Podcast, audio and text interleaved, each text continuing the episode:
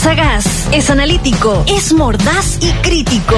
Damos la bienvenida a Jorge Letelier, un comentarista de cine fuera de serie y con razones editoriales. USACH 94.5. 6 con 46 le damos la bienvenida a don Jorge Letelier. ¿Cómo está, Giorgio? Hola, Freddy, ¿cómo te va? Bien, y bien, y esperando lo que nos trae, porque me dicen que viene con documentales que hay que ver, y usted sabe que yo soy un fanático de los documentales. Así es, y le tengo una joyita de esa que usted se va a sentar con un- una torta para verla. Sí, Una torta y un whiskacho. Una, un, un whiskacho, por supuesto. Bien una, sano. una- una torta de tres leches. Pero se la voy a decir al final, sí, ¿ah? para que, para que esté Ah, nerviosito. ya, ya, ya. Muy bien, o sea, no me va a contarle el final entonces. No lo voy a contar al final, pero lo voy a decir al final. sí. ya, muy bien. Oiga, no, ¿sabes qué? Es que lo que pasa es que ha- hace tiempo que no hablamos de documentales. Y fíjate que, bueno, es un género que nos gusta a ambos, nos gusta mucho.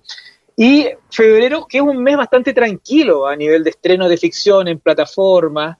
eh, de repente buscando, buscando, me encontré que había por lo menos cuatro o cinco documentales re interesantes para ver, ¿ah? Fíjate. Ya, Y, eh, y lo bueno es que es muy extendido. ¿ah? Hay unos en HBO, otros en Netflix, otros en Amazon, otros en Qubit. Y para coronar esto también está estrenos en cines, porque usted sabe, hoy día se abrieron los cines, con harta, harta pompa, harta parafernalia. Las, los- las multisalas anunciaron la apertura de las funciones regulares de, de cine en salas, ¿no? sí, claro. Pero fíjate que, eh, curiosamente, más allá de la cartelera comercial, Eh, el Teatro Oriente, tú sabes que el Teatro Oriente pertenece a la Corporación Cultural de Providencia. Y es un teatro que combina música, teatro, cine, un poco de todo para los vecinos. Fíjate que hicieron una jugada muy interesante. Eh, anunciaron para este fin de semana eh, una función gratuita de La Gente Topo, ¿no? Es la película chilena que ya hemos hablado hasta el cansancio, que está nominada al Oscar como mejor documental y como mejor eh, posible eh, mejor película extranjera, va a tener una función gratuita el día domingo a las tres y media de la tarde gratis, Mm, fíjate, en cines. Así que es un buen plus, pero fueron muy hábiles en la corporación, porque no solamente dijeron ya pongamos a la gente topo el domingo para que la gente vaya a verla en cine, sino que además agreguemos dos películas más de Maite Alberdi para el día viernes y para el día sábado. Así que va a ser un fin de semana Maite Alberdiano, si se puede decir, en el Teatro Oriente. Oye, una de las grandes, grandes cineastas de la última generación chilena, ¿ah?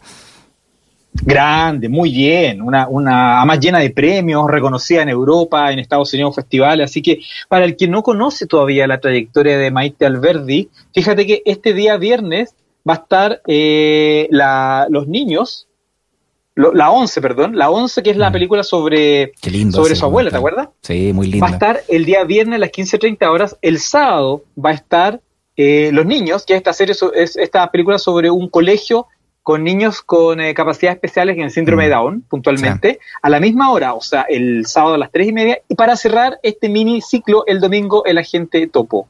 Así que está Bueno. súper bueno. Eh, ver tres películas de Michael Verdi en tres días seguidos a la misma hora para que nadie se confunda y gratis, fíjate. Eso es lo mejor. Por, Notable. por, por donde llegas, y tú sabes que hay aforo reducido. Ya. ¿Dónde dijo que era? Teatro Oriente, ahí en, en Pedro de Valdivia Norte. en- de- si tú vas de Pedro de Valdivia con Providencia, caminas claro. hacia la costanera, digamos, hacia el norte. A media cuadra está el Teatro Oriente, un teatro muy bonito, grande, muy Perfecto. cómodo. Así que un, un lugar ideal como para volver al cine, fíjate. Muy, muy, muy buena movida de la Corporación Cultural de Providencia. Perfecto. Buen, buen dato ¿ah? para empezar esta, este Sí, dato que nos pues, trae para el fin de semana. datazo. ¿Qué más tiene Oiga, don bueno, y, y le cuento, mira, tienen unas cosas re buenas. Fíjese que HBO acaba de estrenar ahora a comienzos de mes un documental que a mí me encantó, fíjate. Se llama The Lady and the Dale. Dale es el nombre de un auto que en los años 70 amenazó con, eh, con romper la hegemonía de las grandes, automotor a las grandes empresas automotrices de Estados Unidos, de General Motors y de Ford, fíjate. Y se llama The Lady and the Dale, o sea, la dama y el Dale, porque es la historia de quien inventó, la, la promocionó este auto y lo salió a vender al mercado. Fíjate que era una mujer, se llama Elizabeth Carmichael, ¿ya? Pero fíjate que Elizabeth Carmichael tenía una historia que partía mucho antes del- de, de sus eh, inquietudes automotrices. Y acá usted va a creer que estoy diciendo el final, pero estoy diciendo el comienzo de la película. Porque Elizabeth Carmichael, que era la persona que se paseó por todos los canales de televisión en Estados Unidos y fue a todos los, a to- todos los días hablando de este auto, tenía qué particularidad. Fíjate que el auto, el de Dale, era un auto que tenía tres ruedas. Mm. Sí, era como tenía una tres ruedas. espacial. ¿Sí? Era como nave espacial, tenía dos ruedas Era muy futurista, sí, pues era muy futurista, era un auto muy bonito para la época, era como una especie de Dodge, un Opala así, pero con tres ruedas, muy, muy bonito. Y fíjate que tenía, bueno, dos ruedas delanteras, una rueda trasera, y tenía la gran, la, el, el, la gran promesa de que se ofrecía en el mercado como un auto que iba a lograr 40 kilómetros por litro. En un momento en la que la crisis del petróleo tenía en Estados Unidos una crisis económica muy importante, por lo tanto, un auto que rinda 40 kilómetros por litro en, en, una, en una industria que son autos americanos carísimos, era de verdad un tremendo plus. Mm. Oiga, ¿por qué se, por qué se, mm, se llama también a, este, a, esta, a esta persona, ¿no? Eh, una mujer transgénero que estafó con un auto de tres ruedas y recaudó tres millones de dólares. Finalmente el auto nunca funcionó. El auto no funcionó y no solamente eso, sino que además le hicieron una guerra comercial las otras grandes eh, empresas automotrices eh, bastante ruda, digamos, para la época. Claro. Pero la gracia es que Elizabeth Carmichael, que es la gran historia de ella, es que ella, cuando ella se da a conocer con este auto, con el de Dave, ella estaba en un proceso de tránsito que ya lleva varios años. Ella originalmente era un hombre, se llamaba Jerry Dean, y tenía, estaba casado, tenía yeah. cinco hijos, y su profesión era ser estafador. Ah, ella se dedicaba a estafar, era un timador profesional. Entonces eh, tenía la particularidad de que como una persona que se dedicaba a la estafa, cambiaba de domicilio cada un mes, cada tres semanas, con sus hijos acarreando, vivían en trailers, cambiaban de lugares, en hoteles, porque evidentemente tenían o a la policía o tenían a sus acreedores detrás persiguiéndolo. Mm. Entonces, y además una mente brillante. Entonces, en un momento en que ella decide hacer este, esa transición a mujer que dura muchos años, en ese tiempo era muy largo el proceso, fue alrededor de 10 años, en ese momento ella cuando, cuando ya empieza a, a verse como mujer con una, una, identidad nueva, entra a una empresa de inventores, de representación de inventores, y ella toma la idea que lo había llevado un, un inventor X, la idea del auto tres ruedas, y lo hace propio. Mira qué interesante. y con ese auto sale a vender, fíjate, y le logra vender, antes de que el auto saliera al mercado, logra vender. Logra vender. Ya no me cuente, no me cuente más del documental para verlo. Oye, está muy bueno. Bueno, como le decía, acá no hay, la, la, novedad no está en el hecho del, del, del, del, tránsito de género, sino que está el hecho cómo la familia mm. va narrando un poco lo que significa la, la, condicionante social de una persona transgénero en los años 70, que efectivamente hay un, una, una persecución social y cultural brutal. Bueno. Y además está el tema de la policía, porque evidentemente que hay una persona que tenía antecedentes, por lo tanto uh -huh. la están persiguiendo todo el tiempo. Entonces, era una figura de una mente brillante, pero una inteligencia extraordinaria. Fíjate, Perfecto. extraordinaria. Para, para poder pasarse la vida escapando, claro. hay que ser muy inteligente. The Lady and the Dale, entonces, en eh, HBO. Ese documental HBO, también usted nos sugiere. Sí. Muy bien. Tiene cuatro capítulos, es una docu-serie de cuatro capítulos, y lo ¿Ya? interesante es que está en la en HBO abierta, o sea, tú la puedes ah. ver en horarios diferidos. Por ejemplo, hoy día a las 8 va a estar en HBO, el HBO común. Ya. Mañana también en otros horarios, entonces uno la puede ver y ponerse al día también con los capítulos, ¿ya? Perfecto. Ese es el primer recomendado notable, gran, ya. gran documental. Bueno, me gustó. El siguiente, eh, uno que está dando mucho que hablar y que en Chile en, en este momento, Freddy, está en el cuarto lugar de las producciones más vistas de Netflix, que se llama es otro, otro documental de la famosa serie Crime, Crime True Crime o uh -huh. Crime, Escena del Crimen, que se llama Desaparición en el Hotel Cecil. Eh, yeah. Como te decía, está, ha sido muy, muy vista en esta mm. semana en Chile y trata sobre el misterioso caso de una joven canadiense de origen chino que, uh -huh. llega, a que llega de paseo a Los Ángeles, al Hotel Cecil, uh -huh. y desaparece misteriosamente la gracia que tiene este documental y la gracia del caso de esta señorita que se llamaba se llama Elisa Lam y tenía 21 años en 2013 cuando desaparece, es uh -huh. que ella se aloja en el famoso, el tristemente célebre famoso sí. Hotel Cecil, que es un hotel que tiene una historia terrible de muertes, mm. suicidios y crímenes, pero sí. que te, te, lo encargo. O sea, tiene más de 100 muertos en su historia. Además, en el, yo vi, por lo menos yo vi el, la, la, sinopsis, ¿no? Cuando te metes a Netflix y como claro. ocurren cosas paranormales, ¿no? Se ven como fantasmas y cosas así.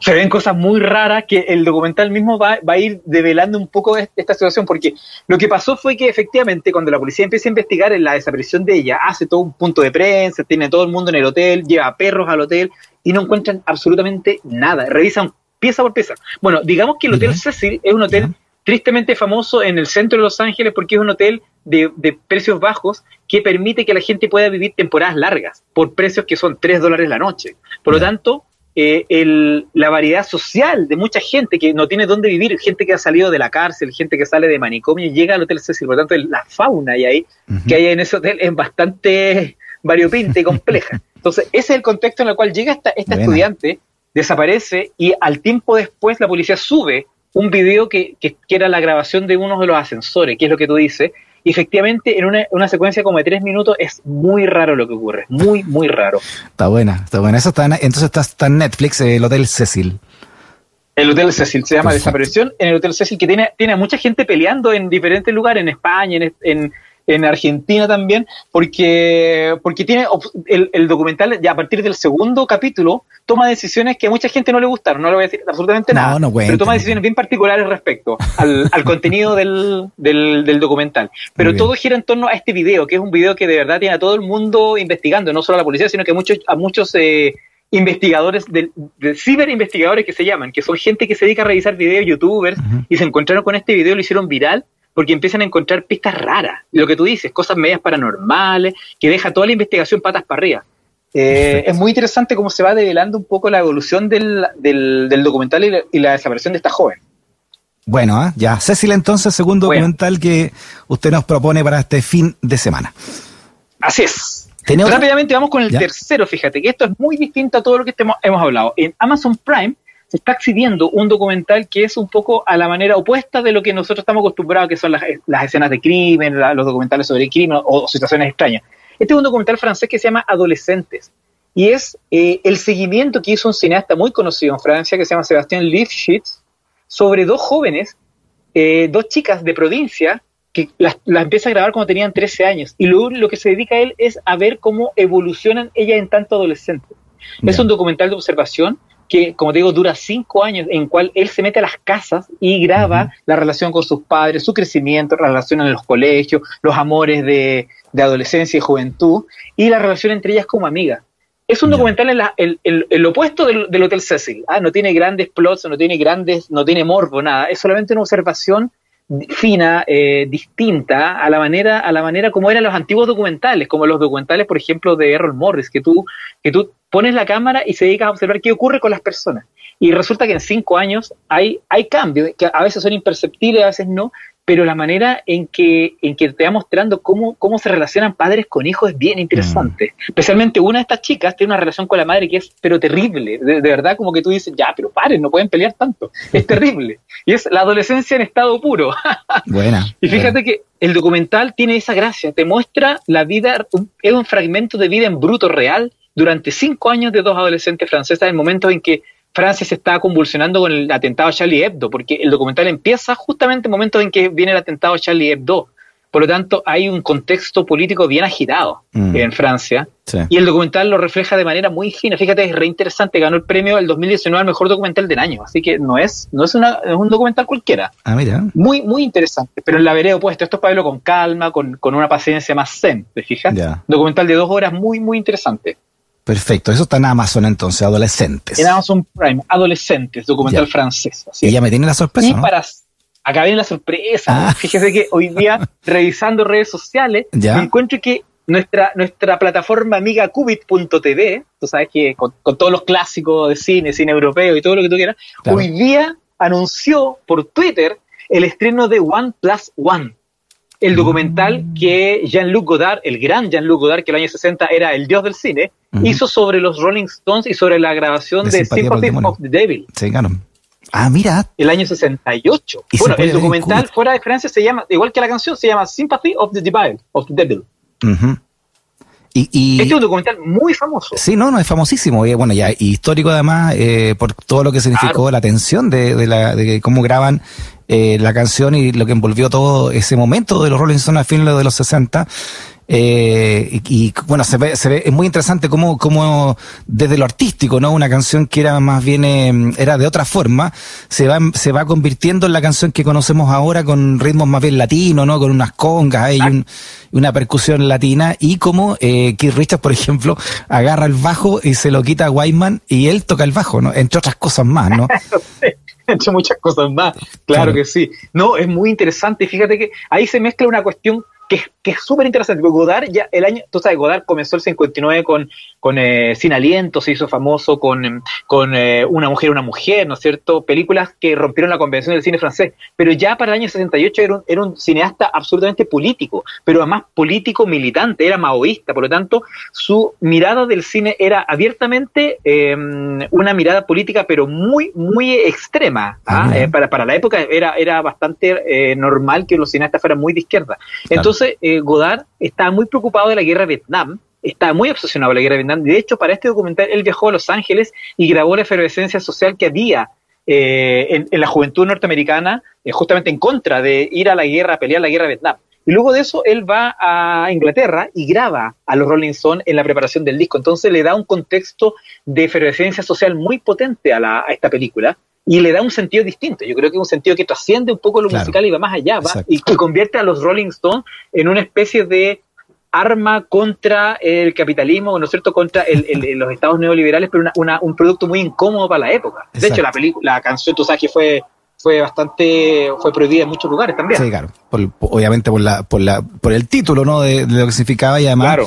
en esa época igual lo, los Stones estaban siendo un poquito más políticos, por ejemplo en Painted Black o esta misma y estaban ya eh, escribiendo eh, en contra de la Guerra Fría y puntualmente de, de, Estados Unidos y cómo estaba metiéndose en algunas democracias ya en la década del 60. Eh, entonces en Latinoamérica eh, había ya una, una mirada de ellos de, de, ir un poquito más allá de lo aparente de, de, lo que podría ser una figura de rockstar a fines de los años 60. Claro, pues entonces, eh, imagínate que ese, ese, ese, ese rol que estaban cumpliendo los Stones a nivel poco más político fue lo que yo, llamó la atención de Godard y Godard dijo, acá, acá hay un material importante, mm. vamos a hablar de la guerra, vamos a hablar de la resistencia un poco claro. al, al colonialismo americano y qué mejor con, con, la banda rock pop base sí. importante de ese momento, junto a los Beatles. Por bueno, tanto, a partir de eso, ahí se, como que es, una, es, un momento súper clave para, para mm. también entender qué estaba pasando a fines de los 60, ¿no? Claro, fueron tan, eh, tan iconoclastas los Stones hacia lo, hacia lo prohibido, eh, para el establishment, digamos, de, de, la, de la época, teniendo en Estados Unidos a Nixon, ¿no? Y, y también teniendo en, en, en Inglaterra eh, un sector conservador muy empoderado, que fueron siendo perseguidos los, los Rolling Stones eh, por el uso o mal uso de las drogas, ¿no? Empiezan a ser claro. infiltrados para, para meterlos presos de, derechamente y lo, en su país, pero también en Estados Unidos habían tenido una experiencia de ellos muy, muy, que los marcó mucho, ¿no? Los dejó muy, eh, no sé si traumatizados, ah, pero, pero al menos eh, muy impactados el, el, racismo que ellos vieron en las giras que hicieron por Estados Unidos cuando llegaban a bares, ponte tú, eh, o, ellos mismos viajaban con músicos eh, afroamericanos, eh, y, es, y eso era como algo mal visto en, muchos estados de, de, Estados Unidos, o que se bañaran, por ejemplo, en una piscina con traje baño. Eh, eso fueron eh, incluso eh, multados por eso en algunos hoteles de, en estas giras por Estados Unidos. Entonces venían también con esa carga ellos claro. de, de, de, de, poner en, en el ojo esa, esos sectores conservadores. Claro, o sea, que, que, que, más iconoclasta que los Rolling. Y fíjate que yo creo que eh, uno de los puntos importantes a propósito del racismo que tú mencionas es justamente que Godard también incluye escenas con las panteras negras en el documental también. Eh, por lo tanto, ahí hay una lectura muy, mucho más eh, eh, vanguardista, si se quiere, muy, mucho más incómoda con ese establishment a partir de un, un, partido, este partido político que efectivamente era lo que estaba, estaba en, en, la, en el extremo más izquierdo y más radical de la lucha de la comunidad afroamericana contra el mundo político, la élite política, por lo tanto, bueno. eh, Godard también era un tipo que a esas alturas era ultra provocador, por lo tanto, eso mezclado con, lo, con estas observaciones que tú mencionas, evidentemente dieron un documental que no le cayó bien a nadie, probablemente, mm. ningún sector conservador del, no, claro. de, ni, de, ni de Europa ni de Estados Unidos. No, y más encima se llamaba Simpatía por el Demonio. Esto, esto lo va a estar en Qubit entonces. En Qubit.tv, la plataforma de cine clásico que toda la semana nos está mostrando cositas muy, muy buenas que se va estrenando de manera muy eh, eh, escogida en la plataforma. Por lo tanto, es un tremendo, yo creo que un tremendo no, plus grande. para poder ver eh, justamente esta mezcla de Godard, los Rolling del año 68, además. ¿Qué, qué año, no? Buena, buena. Oiga, ¿me deja, ¿me deja dar una recomendación de documental también a mí al final? Por supuesto. Pues, yo creo que hay que, que hay que ver este documental para entender un poco cómo es China. Eh, en esta guerra fría verdadera, ¿no? Que es entre China y, y, Estados Unidos, ¿no? Rusia hace rato que quedó, en, quedó atrás. Eh, cómo China es, está permeando a Estados Unidos pero de manera muy inteligente, la está conquistando desde, desde su estructura, si tú quieres, ¿no? De sociedad. ¿ah? Y hay un documental que se llama eh, American Factory, que está en Netflix, y que habla precisamente de cómo un, multimillonario chino eh, abre una fábrica en eh, donde antes se encontraba la planta de General Motors en, en Ohio. Entonces, que tú sabes, es como el símbolo, ¿no? Automotriz, el símbolo de la industria oxidada de, de Estados Unidos, por eso se llama cinturón oxidado, ¿no? Toda esa zona. Y entonces lo, este chino multimillonario que llega con el apoyo obviamente del, del, Estado chino a instalarse y empiezan a, a, a respetar las leyes laborales de Estados Unidos. Porque los chinos serán muy comunistas, pero no les gustan los sindicatos, punto. no les gusta nada de eso, ¿no? Y, y, cómo la gente trabaja ocho horas diarias, cómo, ¿por qué no trabajan 24 horas como en China, no? Y empieza a explicar esa, esa realidad china versus la realidad estadounidense y cómo los estadounidenses finalmente tienen que poner una rodilla en el suelo porque si no se quedan sin trabajo. Es muy, pero muy interesante. Se llama American Factory. Sí, este documental fue producido por los Obama, por Barack Obama, fíjate. Claro. Para Netflix bueno, te, te deja pensando en la inteligencia, digamos, y cómo, cómo en esta guerra sin, sin bombas, ¿no? Porque una guerra también de inteligencia y de estrategia la está ganando China, pero por, por masacre, ¿no? A Estados Unidos.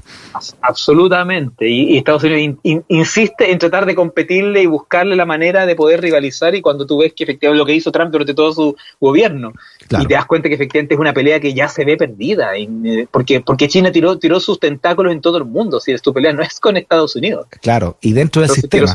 Inoculó, eh, eh, los chinos se inocularon dentro del sistema. Entonces, muy interesante todo. American Factory, te la recomiendo también, sé, ah, que no la he visto. Buenísima, sí, Tiene, tiene muy buena crítica American Factory, sin duda. Sí. Oye, está muy bien, tenemos para todo el fin de semana ver documental aquí.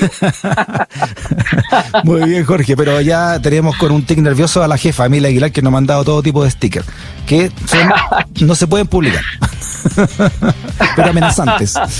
Ya, don Jorge, que tenga un gran, gran fin de semana.